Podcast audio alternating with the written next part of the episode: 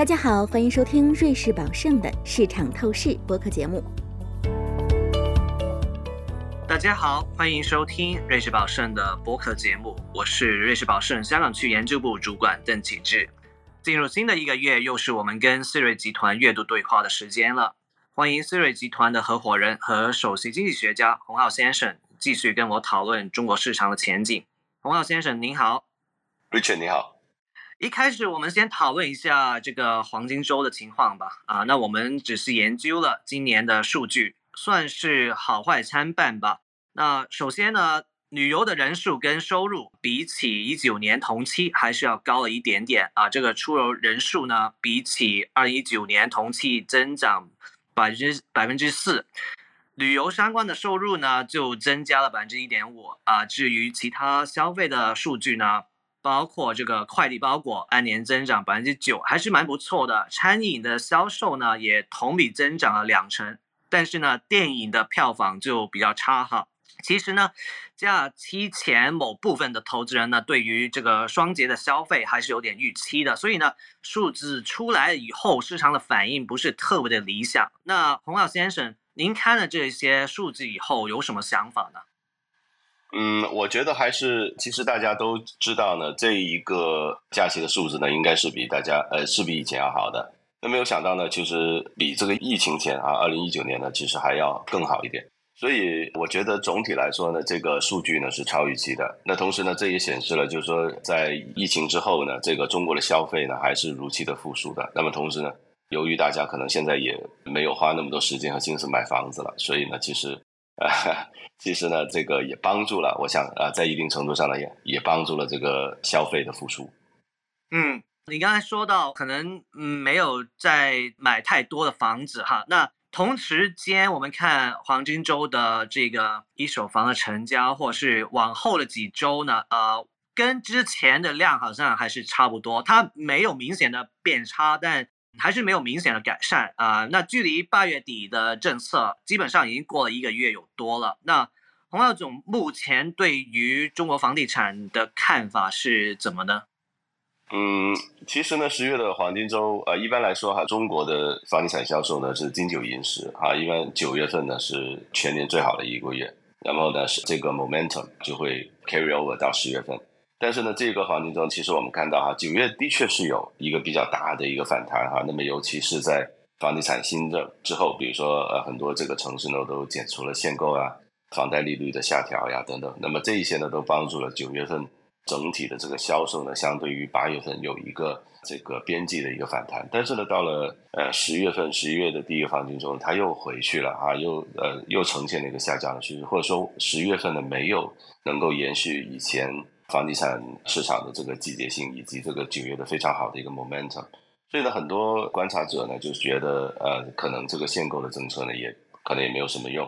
那除此之外呢，其实我觉得这个还是一个个恶性的循环吧，就是说，这个购房者呢，他是其实是担心这个房地产商呢，他可能呃楼会烂尾的，那所以呢，大家都不敢买这个新房啊，因为呢，你看，比如说碧桂园。碧桂园的这个新房的销售下降了百分之九十。那么最近呢，它也传出了，啊，就是说可能会出现这个美元债违约，第一次美元债违约的现象。那所以呢，这一些呢，都让大家都非常的担忧啊。尤其是像恒大和碧桂园这两个都是我们中国最大的，啊，也是全世界最大的这个开发商。那么啊，他们的这个债务呢遇到了问题，所以呢，很多潜在的这个消费者呢，他或者说购房者呢，他就。不太敢迈出这一步，但是如果你看一下二手房，那二手房尤其在北京和上海，那二手房的成交还是相对一手房会好很多。啊，因为二手房呢没有一个呃烂尾的问题，那同时呢很多房子挂出来啊之后呢，其实你也看到啊，这个一般来说哈，一个月之内他就会把这个挂出来的这个牌价呢下调百分之二十啊，就是说卖家呢还是比较还是比较 motivated 的，还是比较主动的。那呃，对于很多潜在的购房者来说呢，其实他的主要的这个买的点呢，是因为他要进行一个这个生活的改善啊。因为随着这个呃人们的生活的提高呢，其实每一年都有一个改善的需求啊，所以呢，这个也导致了就是说很多购房者呢，他选择购买二手房啊，因为呢一手房呢有这个烂尾的风险。嗯，所以我们也是看得到一些改善，只是考虑到这个烂尾的问题，那可能某部分的成交原本是一手房的，现在变成了二手房。那如果我们再看远一点点哈，啊，就看整体的经济吧哈。最近其实公布了蛮多的数据，那其中有一部分是还蛮明显的，就开始显示有一个企稳的这个情况。那比方说呢，九月份的官方的制造业啊 PMI，半年以来第一次重新回到五十以上。又比方说这个进出口啊，按年它还是下跌了啊，下跌了百分之六，但其实比起市场预期啊，还是要好了。最重要，大家最关注的当然就是最近啊，这个社融啊超预期等等哈。另一方面，这个消费物价啊，也就是 CPI 就通胀，虽然按年是持平的，但比起预期还是低了一点点。但不论如何，我觉得目前看上去啊，的确有比较多这个所谓的经济企稳的迹象啊。那这个洪浩总，您作为经济学家会同意吗？这目前。您是怎么去判断这个中国经济的？那其实对于投资人来说呢，他们更关心的是，如果这个经济好了、变好了以后，会不会让之前非常密集的刺激缓下来呢？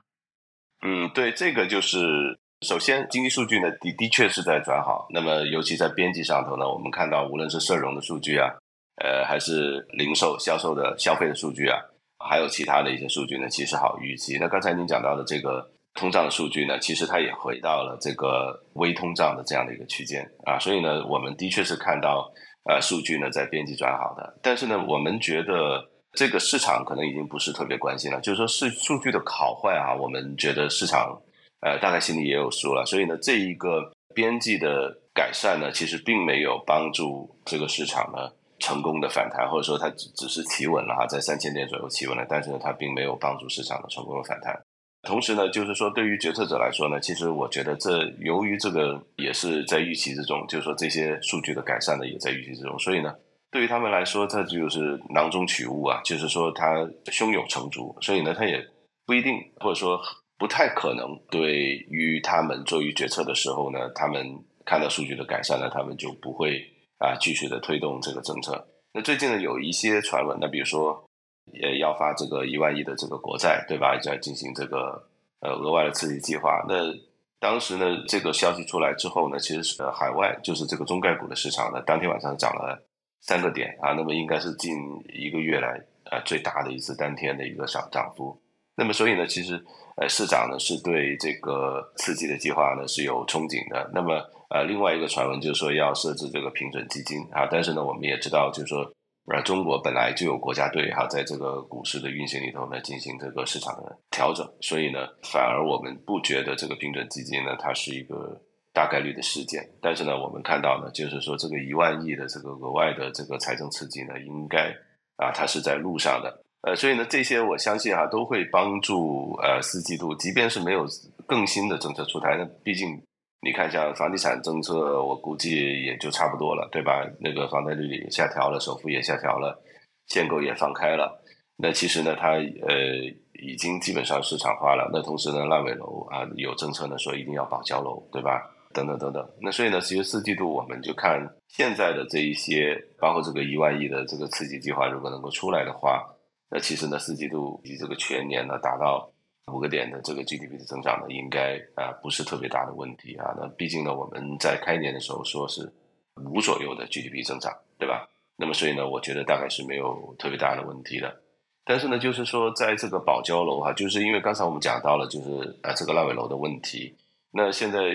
政策呢是说，对，要把这个烂尾楼要一定要保证它交付到这个居民的手中。但是呢，对于这个地方政府来说哈，因为地方政府要保证自己的片区里头的这个楼，它是呃不烂尾的，对吧？那所以呢，在开发商建完这个楼，呃，交付了之后，把尾款收回来之后呢，其实我们发现呢，或者说这个呃调研呢，发现呢，啊，有一些地方的这个呃监管呢是不允许这个开发商呢把这个地区的这个多余的款项呢调到另外一个地方哈去保交楼，那这样就很。怎么说呢？就是说，呃，对于一个，尤其是像这个恒大和碧桂园这种全国性的开发商来说，哈，因为它的资金是盘子是全国性运营的，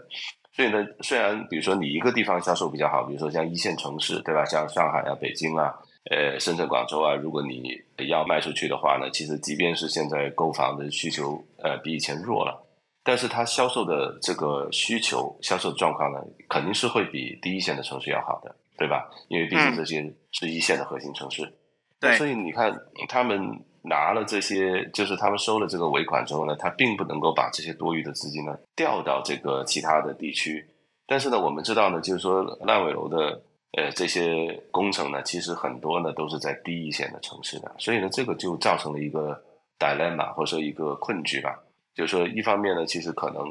整体来说，全国的盘子呢资金可能还是够的，但是呢，如果你分非得要这个分片区来来去管辖这个资金流动呢，那么你就会发现。可能资金就不太够了，这进一步呢就会造成这个保交楼的这个呃困难。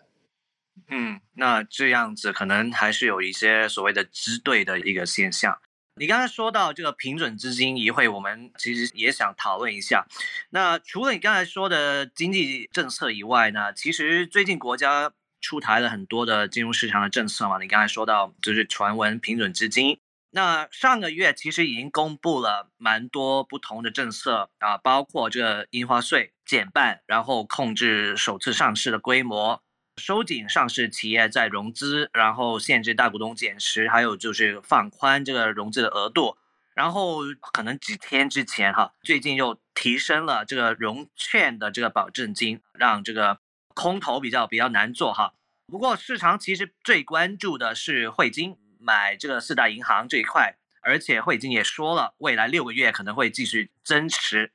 所以突然之间呢，市场又再一次讨论这个国家队进场这个事情哈。那我们一会再聊啊，这个有效没有效的的问题，因为目前市场好像不是太买账。但我其实最好奇的一点就是，洪浩总，您会买银行股吗？那我们瑞士宝盛是觉得股价呢就。不太能涨得动，老实说哈。但如果投资人看上去的是那百分之八到九的分红的话，而且对于股价没有过高的预期，那把大银行的股票当做是债券是持有，我们觉得还是可以的。那黄浩总，您是怎么看的呢？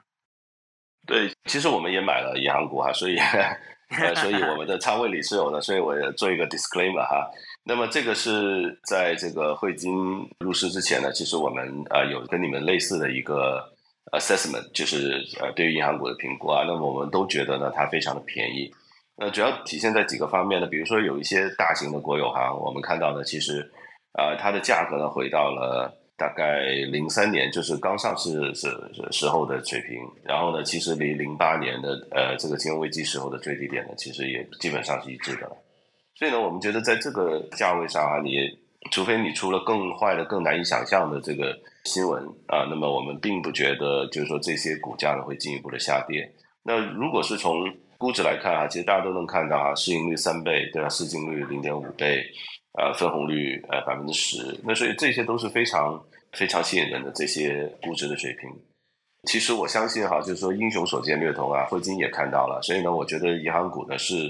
在这个价位上呢，是值得持有的。那首先你看，那比如说你股息呃分红百分之十，所以呢，这个股票价格如果它向下百分之十的话，其实你有一个百分之十的这个 cushion，对吧？它有一个安全垫。呃，另外一个呢，就是说他们是不太可能不分红的啊，因为呢，这些股票呢，大概有百分之四十啊到呃五十甚至以上呢，他们是啊这个国家这个政府呢去拥有这个股权的。所以呢，这个呃，在几年前呢，这个在国企股息分红制度改革的时候呢，他们就是让这个分红呢 compulsory，呃 mandatory 啊，就是一定要分红的。这以后呢，就是说你看到，就是很多本来很多国有企业呢，他把这些呃盈利和现金流啊留存在自己的账上哈，没有呃往上分给这个中央政府。那么现在呢，我们会看到呢，就是说这一个百分之十的这个股息率呢，在这个分红制度调整之后。它是可以维持的，因为毕竟这些银行，无论你是看它的这个盈利啊，呃呃呃呃，在这样的这个经济的周期的底部呢，其实它们还是非常的稳定。那同时，甚至哈，如果你看一下这些银行的这个坏账率，反而是在下降的，这个也很有意思啊。当然，这个可能跟他们怎么样去 recognize 这个坏账有关。但是呢，我们看到呢，啊，其实呢，它的坏账率呢是在下降的啊，这个也是很有意思的一个一个 observation 啊，一个一个数据点。对，所以呢，我们觉得就是呃，英雄所见略同哈，就是宝盛，我们呃还有这个后来这个汇金出手啊，虽然买的不多，但是其实投资它都是对于银行投资价值的一个认可。嗯，那除了银行以外啊，我们讲回头哈，对于整体的市场啊，就出台了很多政策，经济的政策，然后市场的政策。但是如果我们看啊指数的话，不论 A 股还是港股啊，还是在低位徘徊。那觉得是代表这个市场的信心还没有恢复吗？或是这样说吧，不论是对于经济还是对于市场，您觉得这处理反弹的条件是什么呢？嗯，对，现在其实大家也看到了，出了这么多政策啊，其实好像就是市场也没有什么反应啊，然后大家又很失望，然后呢，监管呢觉得啊，市场没有反应了，我就再出一波政策，对吧？那 那 对，然后又没有反应，这。就变成了，就是说，好像这个信心怎么着都不能够回来。其实我觉得，首先啊，就是我们不应该把市场的涨跌和我们完全的把我们的经济的好坏等同起来，对吧？因为每天市场的涨跌，它是有一个很大的一个情绪的成分在里头的。如果我们把我们的这个呃绩效哈跟我们的这个市场的涨跌联系起来，那你就是。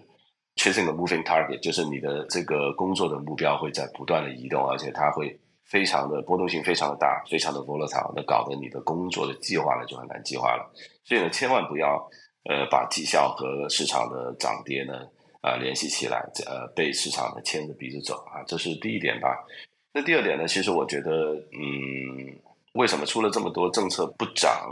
我觉得市场对于就是说。长效的或者说一个长周期的 asset class 就是我们的中国房地产，它还没有一个非常清晰的看到一个非常清晰的解决的路径，对吧？虽然我们出了这么多政策，刚才我们也讲到了，其实销售呢并没有如期的反弹哈，不像以前啊，像呃这个一四年那一波，对吧？一三年我们啊打击炒房，然后一四年四季度我们放宽了之后，哗，这个呃这个销售呢一下就起来了，一六年也是这样，对，一六一七年也呃也有一波。对，呃，所以呢，嗯，现在市场看到最初的反应啊，并没有像前几年那么的有效啊，对于市场呃呃政策，呃，并没有像呃政策对于房地产市场销售的刺激，并没有像前几年那么有效。那同时呢，就是说市场很希望看到一个就是一个具体的解决方法，对吧？那烂尾楼怎么交啊？这个地方的这些资金怎么样？全国都进行调配啊？呃呃，然后呢，这个有问题的、出了问题的开发商啊，像恒大，这个怎么样去解决啊？呃，像碧桂园，对吧？如果它出现了违约，我们应该去怎么样去应对等等。那么这些都需要一个非常 comprehensive 的一个非常周全的、细致的呃一个计划。但是呢，我相信这个路径，我相信呢，这个市场可能还没有丈二和尚摸不着头脑啊，它还没有一个非常清晰的概念。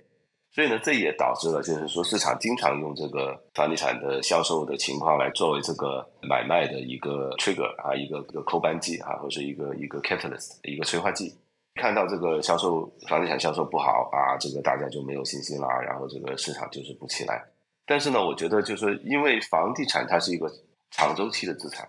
对啊，它并不是说你。啊，一年两年就能够解决的这些问题，尤其是我们呃在以前的呃 episode 里头，我们都谈到了，就是说中国的这个房地产的这个在建，这个 oversupply，就是这个供应很可能是过剩的这样的一个现象。那所以呢，它是需要可能不是一一年两年来解决的，对吧？那所以呢，如果我们投资者呢把这个短期的波动呢跟这个房地产销售的状况呢非要连接起来哈，非非要把一个短周期的。短时间的这个市场的波动呢，和一个长周期的资产的表现呢去联系起来，那这样的话，势必呢也是被这个牵着鼻子走的啊，或者说呢，我们并不能够啊用这个长周期的资产的表现呢去指导我们股市的这个交易。那还有一点呢，就是说，呃，中国股市的这个指数的偏置的问题。呃，最近呢，我写了一篇非常长的文章啊，几千字的一个文章啊，就是我去探讨，就是说究竟我们中国股市是否真的是在 underperform，就是我们中国的股市是否跑输了？其实呢，我觉得这个很有意思啊。如果你看一下等权重的指数啊，那等权重的指数呢，其实它是一个更好的反映投资者实际操作的这样的一个指数的编制的方法。那从等权重的指数来看呢，其实中国的股市是并没有 underperform 的，无论是 A 股还是港股，中国的股市都没有啊，都没有跑输美股啊，非常有意思。对，所以呢，这个也说明了，就是说我们的这个指数的编制啊，因为它非常被这个权重股啊，所谓的核心资产呢，它去牵制着。那这些权重股核心资产呢，今年啊，就是在这个基金经理抱团取暖的时候呢，因为他们都抛的这个权重股啊，然后呢，剩下了一些中小型的一些成长股，所以呢，其实权重股的抛售呢，也导致了啊，今年整体的以市值为为权重为加权的这些呃中国的股票指数呢跑的就不是很好，但是呢总体来说呢，比如说你看一下我呃看了，比如说三季度对啊三季度呃这个中国基金经理的呃 performance 啊回报的中位数大概就是在负一负二左右，没有没有怎么亏钱。没有什么亏钱，但是你你再一看这个指数，好像亏了很多，对吧？对对 对，所以呢，这个也是跟我们的体感呢不太一样啊。所以我觉得这方三方面的原因，还有一个就是说，我们工作的绩效，政府的工作绩效不要被这个股市牵着鼻子走，然后股市的波动呢，也不要被呃房地产的销售这个长效的资产呢去牵着鼻子走，以及呢我们这个股指的呃这个权重的编制的问题。那么这些呢，其实都影响了。就是我们的 perception，就是我们对于股市的涨跌这个体感，好像是股市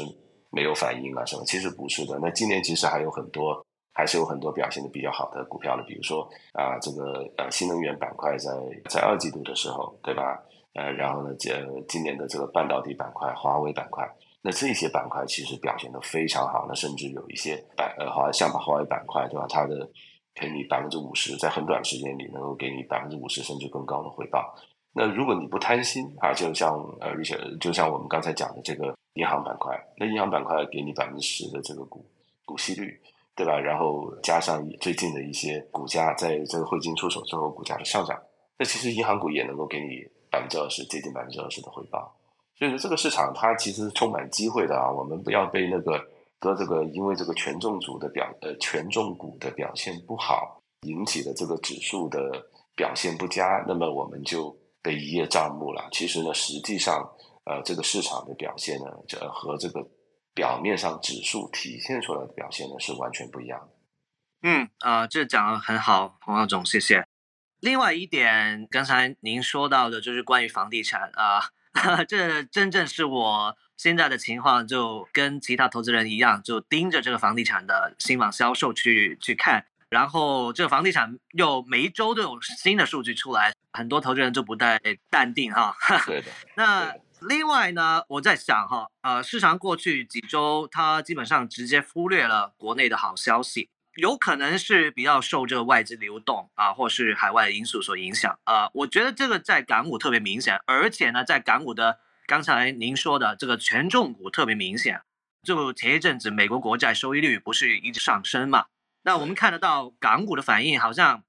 就有点讽刺的，就比美股还要大啊。然后最近又是中东的地缘政治啊，又是油价的波动。对。那很多人会问啊，为什么这个港股很多时候不是只有现在了，过去也是啊，比较受海外的因素所影响啊。然后甚至 A 股现在也有一点点这样的情况。那我是做股票研究的嘛，那所以我的答案肯定是啊，尝试去解释是关于这个外资的流向，就是当环球情况比较不稳的时候呢，一般外资会从这新兴国家回去发达国家，就好像零八年啊这环球金融风暴的时候呢，其实出现问题的地方是美股，但最后我们港股跌的程度比美股还要多一点点啊，我觉得这个做法呢。不一定有一个逻辑性哈，但是他们就是会这样做。洪华总，如果从您作为一个经济学家的角度出发呢，其实我比较好奇的是这一些因素，包括美国利率呢、油价呢，哪一些是确实是对于中国的基本面有影响，哪一些可能只是一个一个情绪上的影响呢？我觉得，如果你看一下今年的这个美债的表现，或者说大家的眼光哈，都被我们这个港股所吸引住了。因为毕竟呢，就是港股在年初有了一波百分之五十的反弹，呃，之后呢，它又一路又向下了。但是呢，当你比较就是港股的走势，还有比如说 A 股的创业板呀，还有这个沪深三百的走势和这个美国的国债，呃，尤其是呃二十年 plus 的这些长期的国债。的走势呢，对和它的价格走势是一模一样的。那甚至呢，就是说美债的走势啊，那呃从高点到低点呢跌了百分之五十几，就是这个长债啊。所以呢，其实它的这个表现呢，甚至是比这个港股和我们的大家都诟病的这个 A 股呢更差的啊。那么，呃，当然就是说它表现出来的，像你刚才说的，它表现出来这个关联性也很有意思，就是两者的相关性哈，在过去十二个月里头，基本上是 one to one correlation，就是百分之一百相关性。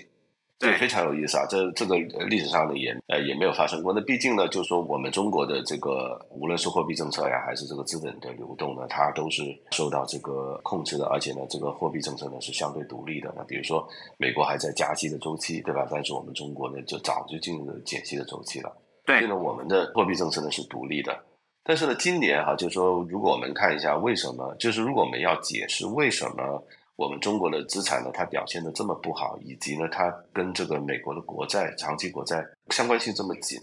那么其实呢，我我相信很可能就是说，从这个中美两国的息差啊，导致了这个一个是资金的流向，另外一个呢就是 currency，就是这个汇率。那从这两个方面来体现出来。那一方面呢，比如说我们看到美国的美联储的这个数据，对吧？它公布这个海外。投资人持有的美国的国债和这个美国的股票，呃，或者说这美国的资产，那我们发现呢，就是说这个海外的呃这个持有人啊，他持有的美国的资产呢，呃，在最近这两年是在扩大，没有在缩小，对啊，那么它反而是吸引了很多人去买美国的资产。那同时呢，这也解释了为什么美元的汇率那么强。